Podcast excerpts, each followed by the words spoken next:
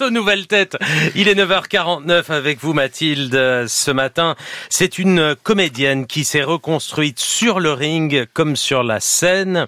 La phénoménale Julie Duval est dans notre studio. Portrait sonore.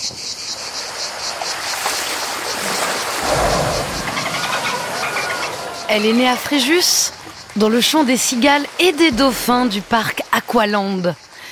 Elle se serait bien vue travailler là-bas. Mais la violence du nuit en décide autrement.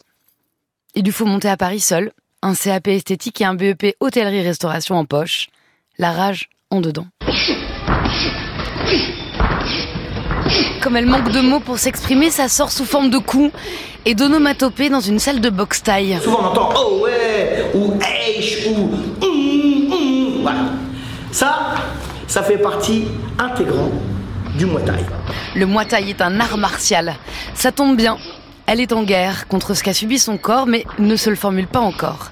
Il faut le hasard d'une discussion avec un garçon qui prend des cours de théâtre pour déclencher la phase 2, le pouvoir des mots. Elle le découvre au cours Florent avec Ruy Blas de Victor Hugo. Mais où donc avez-vous appris toutes ces choses? D'où vient que vous savez les effets et les causes? Vous n'ignorez donc rien. D'où vient que votre voix parlait comme devrait parler celle des rois? Pourquoi donc étiez-vous, comme eût été Dieu même, si terrible et si grand? Parce que je vous ai. Phase 3, à 30 ans. Elle s'écrit le rôle qu'elle voudrait jouer et monte sa première pièce, la bien nommée Au Point.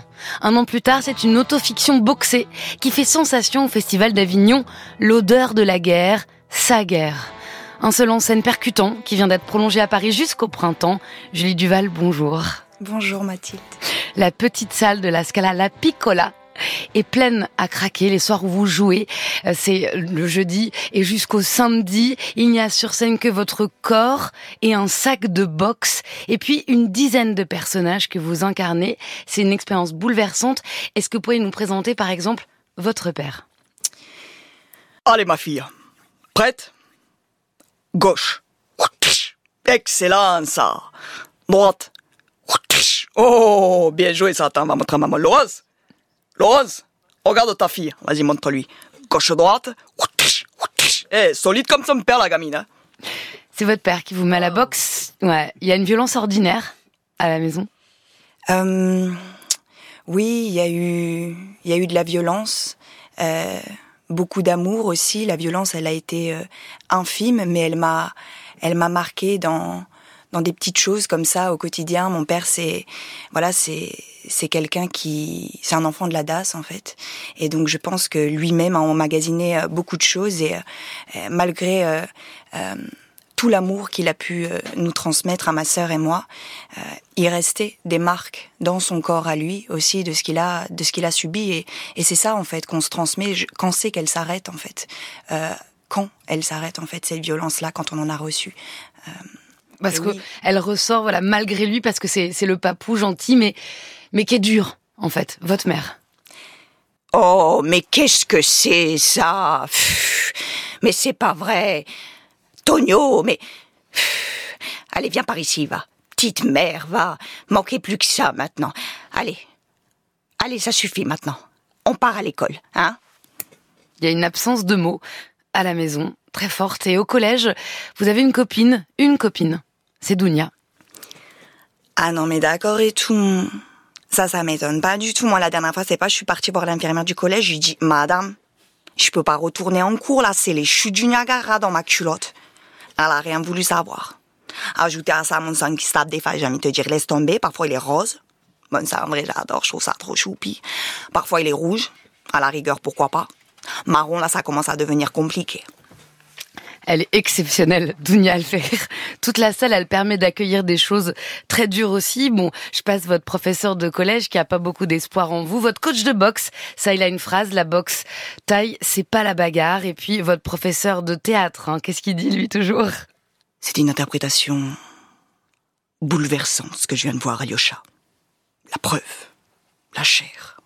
Je suis un peu ému, un peu fragilisé, mais, mais c'est pas grave. Ce n'est pas grave, je prends, j'accueille. C'est Guillaume Gallienne. Je transforme. je prends, j'accueille, je transforme. Ouais, qui était juste là avec vous, Léa, euh, en interview juste avant. Alors, la colère, vous dites qu'elle est venue en écrivant ce spectacle, Julie Duval. bah peut-être que je me suis rendu compte euh, plus particulièrement de cette colère, oui, en la mettant euh, sur le papier, mais en vrai, elle est là depuis depuis très longtemps. Je pense qu'elle a vraiment commencé à l'adolescence, euh, quand mon corps il a commencé euh, à changer, que que le regard des garçons sur moi il a commencé à, à changer lui aussi et que j'ai pas su quoi faire en fait. C'est à partir de ce moment-là, je crois que j'ai commencé à me forcer, euh, à me forcer à plein de choses. À rouler des pelles, vous dites, à, à essayer de mettre un peu de maquillage, à, à rentrer malgré tout là-dedans. Et, et ça engendre. je crois que j'ai eu aussi pas mal de questions à cette à cette période-là de ma vie. Euh, auxquels mes parents n'ont pas su quoi répondre. Non pas parce qu'ils n'avaient pas envie, mais parce que eux-mêmes, je pense qu'il y a plein de choses qui leur échappent et plein de questions auxquelles ils se sont pas se sont pas attardés. Et donc du coup ça a engendré pas mal de colère pas mal de frustration. Mais oui je pense que je suis en colère depuis euh, depuis euh, depuis longtemps. Quelle question? Euh, comment on fait? Comment on fait maman j'ai mes règles. Qu'est-ce que c'est? Qu'est-ce que c'est quand explique rien C'est quoi la sexualité en fait? Qu'est-ce que euh, qu'est-ce que je fais avec ce corps? Euh, Mais ça, je l'ai conscientisé après. C'est-à-dire que moi, à l'époque, j'ai pas j'ai posé des questions, mais je pense qu'elles sont restées intérieures aussi. C'est-à-dire que même les formuler, c'était déjà compliqué parce que l'espace en soi, chez nous, il n'était pas Mm. On, se les pose pas ces questions, donc euh, même qu'elles adviennent, c'était déjà en vrai, elles ont pas, elles ont, elles ont existé à l'intérieur de moi, mais elles sont pas, elles sont pas sorties. Il y a notamment c'est même pas une question, c'est quelque chose que vous auriez pu dire. Un soir, vous vivez une histoire qui est malheureusement encore très ordinaire. Un mm. soir, vous vous sentez libre, vous voulez être libre, vous vous forcez à l'être. Et puis un garçon euh, qui s'arrête plus, qui vous viole, c'est représenté également dans le spectacle, c'est pour ça que, que je peux en parler. Vous arrivez chez vous, finalement les mots ne viennent pas, mais on vous demande pas pourquoi vous êtes dans cet état et pourquoi vous êtes si mal et ça s'arrête là. Ça rentre ensuite en vous, ça ne ressort que dans le spectacle.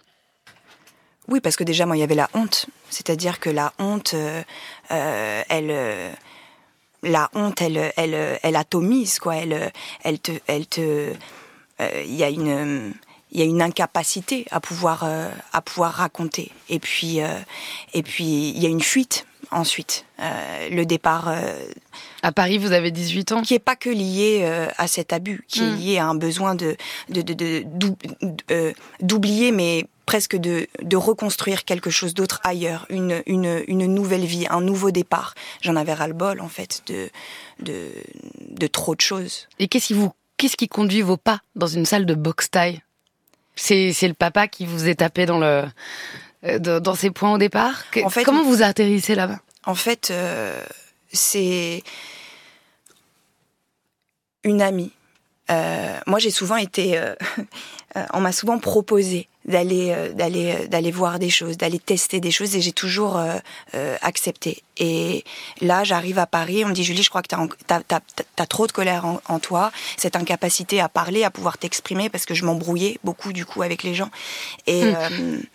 et du coup, elle me dit, je pense que ça te ferait du bien. Premier jour, ben, je m'embrouille un peu avec le coach en fait. Et je rentre chez moi, je me dis mais c'est pas possible en fait. Pendant combien de temps en fait je vais je vais je vais je vais m'embrouiller comme ça? Et à partir de là, ça a été une relation d'amour en fait à la boxe, à mon coach, et au théâtre aussi, puisque vous livrez tout au sac de boxe, puis ensuite vous livrez tout sur scène au public dans cette pièce que donc vous avez écrite et que vous interprétez. Je rappelle, vous faites aussi des ateliers, vous transmettez tout ça. Ça s'appelle L'odeur de la guerre. Ce sera jusqu'au 30 décembre à Paris et puis ensuite du 9 janvier au 30 mars 2024. Merci. Bonne route.